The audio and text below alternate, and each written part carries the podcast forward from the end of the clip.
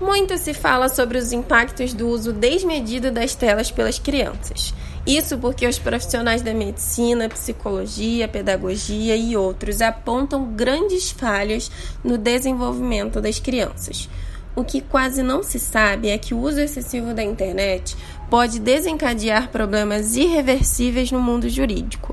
Meu nome é Lívia Walter, sou acadêmica de Direito na Universidade Veiga de Almeida e no episódio de hoje vamos conhecer juntos o fenômeno do abandono digital.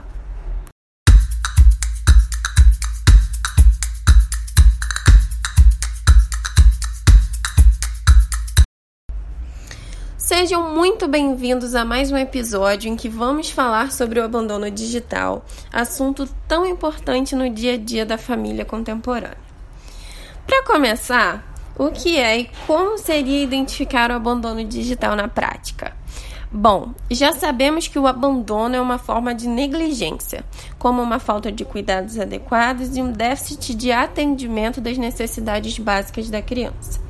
E o abandono digital é uma forma de negligência, caracterizada pela falta de atenção dos pais quanto à segurança dos filhos no ambiente virtual. Há um descaso quando ao monitoramento do conteúdo, uma falta de interesse em saber com quem interagem e também desatenção quanto ao uso excessivo, fazendo com que não percebam os efeitos nocivos, as consequências e os riscos do ambiente virtual na vida da criança e do adolescente. Isso não significa que os pais estejam agindo de tal forma para prejudicar seus filhos. Muito pelo contrário, para eles, o simples fato de seus filhos estarem dentro de casa, independentemente do que estejam fazendo, já estão seguros e insuscetíveis dos perigos na rua. Além dos impactos negativos no desenvolvimento cognitivo e intelectual da criança e do adolescente, existem muitos outros perigos que são identificados com frequência. O primeiro dele, e talvez o mais recorrente, é o cyberbullying. O cyberbullying é um bullying virtual entendido, entendido como uma forma de comportamento agressivo que ocorre através dos meios eletrônicos, por meio de postagens de agressões, intimidações, ofensas, comentários sobre raça, religião, homofobia e até mesmo padrões de beleza. O segundo é a violência sexual. Essa forma de violência abrange diferentes formas de violências praticadas no ambiente virtual contra crianças e adolescentes como o grooming, prática de ganho de confiança através da internet, o sexting, os famosos nudes, o abuso, a exploração sexual, a pornografia infantil, a pedofilia e muitos outros. O terceiro deles é a, são as brincadeiras ou jogos desafiadores que estiveram constantemente na mídia nos últimos anos. E o último, e talvez o mais negligenciado pela, pelas famílias, o vício tecnológico, o que ocorre quando o uso excessivo da internet se transforma em dependência. Bom, superada essa parte, vamos falar agora sobre as consequências jurídicas do, do abandono digital.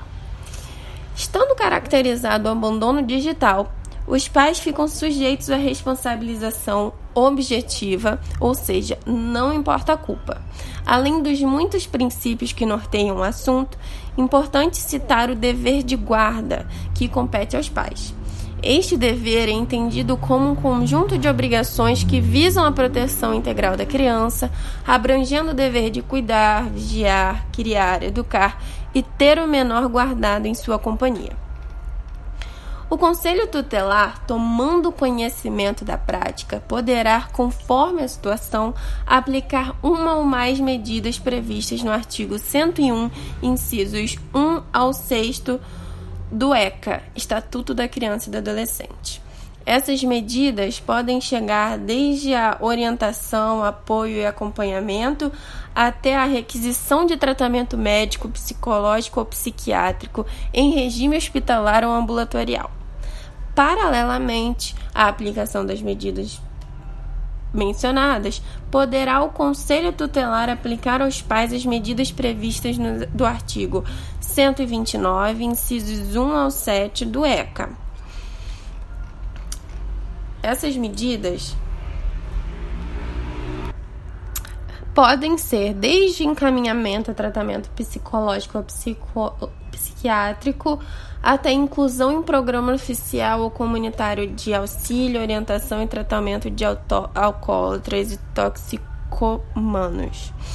Nos casos mais graves, quando as medidas do artigo 101, incisos 1 ao 6 e as previstas no artigo 129, incisos 1 ao 7 do ECA não surtirem efeito, há possibilidade de autoridade judiciária aplicar as medidas previstas nos incisos 8 e 10 do mesmo artigo 129, podendo ser perda da guarda, destituição da tutela e suspensão ou destituição do poder familiar. Bom, Hoje nós falamos um pouquinho sobre esse fenômeno tão pouco conhecido, esse termo, né, tão pouco conhecido nas famílias, que é o abandono virtual, que digital, que pode levar às consequências absurdas em várias áreas, desde psicologia, pedagogia, área jurídica, extremamente importante. Então é isso. Hoje ficamos por aqui. Espero que vocês tenham gostado do conteúdo que eu trouxe aqui para vocês hoje e até o próximo episódio.